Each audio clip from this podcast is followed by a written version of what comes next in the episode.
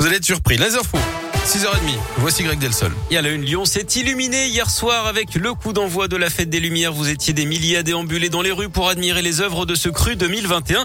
Et pour les Lyonnais, évidemment, c'était l'occasion de voir leur ville préférée sous un autre angle.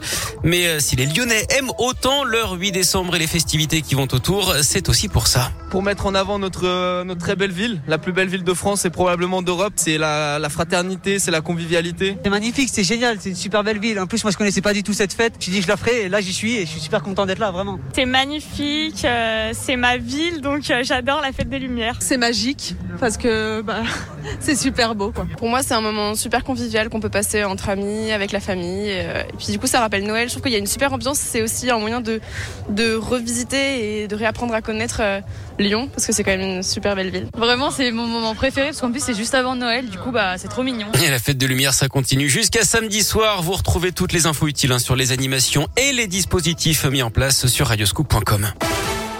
Un nouveau protocole à l'école, changement des mesures en vigueur Oh aujourd'hui dans le primaire, le protocole sanitaire qui passe du niveau 2 au niveau 3 concrètement, ça veut dire que le port du masque est imposé pour les élèves et le personnel à l'intérieur mais aussi à l'extérieur dans la cour de récréation par exemple. Le brassage des écoliers doit également être limité notamment durant la pause déjeuner à la cantine. Les activités physiques à l'intérieur sont également restreintes, c'est pour maintenir l'accueil en présentiel hein, de tous les élèves.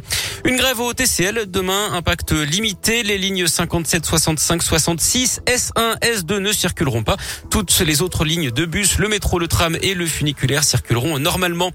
L'affrontement politique se joue également dans les assiettes à Lyon. Après l'annonce de la mairie écologiste de Lyon de bannir le foie gras des réceptions officielles, l'opposition réagit hier dans un communiqué. Elle veut que la majorité, je cite, arrête d'imposer ses vues à tout le monde et se demande très sérieusement, Guillaume, si la prochaine étape ne sera pas l'interdiction de la rosette. Alors là, je dis non. Ah non. Ah là, vous êtes vent debout. Hein. Ah euh, oui, ah non. Ouais. En foot, les sanctions sont tombées pour Lyon après les débordements contre Marseille fin novembre à Dessine. Un point en moins au classement pour l'OL et le match face à Marseille qui devrait être rejoué à huis clos. L'OL qui pourrait faire appel hein, de cette décision. Son président, Jean-Michel Aulas, regrette d'ailleurs, je cite, une très lourde sanction et dénonce des inégalités de traitement. Les Marseillais sont furieux, mais pour la raison inverse. Le club parle d'une décision décevante et même, je cite, humiliante pour les joueurs. L'OL qui joue d'ailleurs ce soir en, en Ligue Europa, Lyon-Glasgow à 18h45 à Dessine, dernier match de la phase de poule. Les Lyonnais assurés de terminer premier qui voudront finir euh, cette phase de poule hein, sur une bonne note. L'équipe devrait d'ailleurs être remaniée ce soir. Et puis en coulisses, Juninho a confirmé hier qu'il quitterait son poste de directeur sportif de l'OL dès cet hiver en janvier pour laisser l'OL préparer la suite.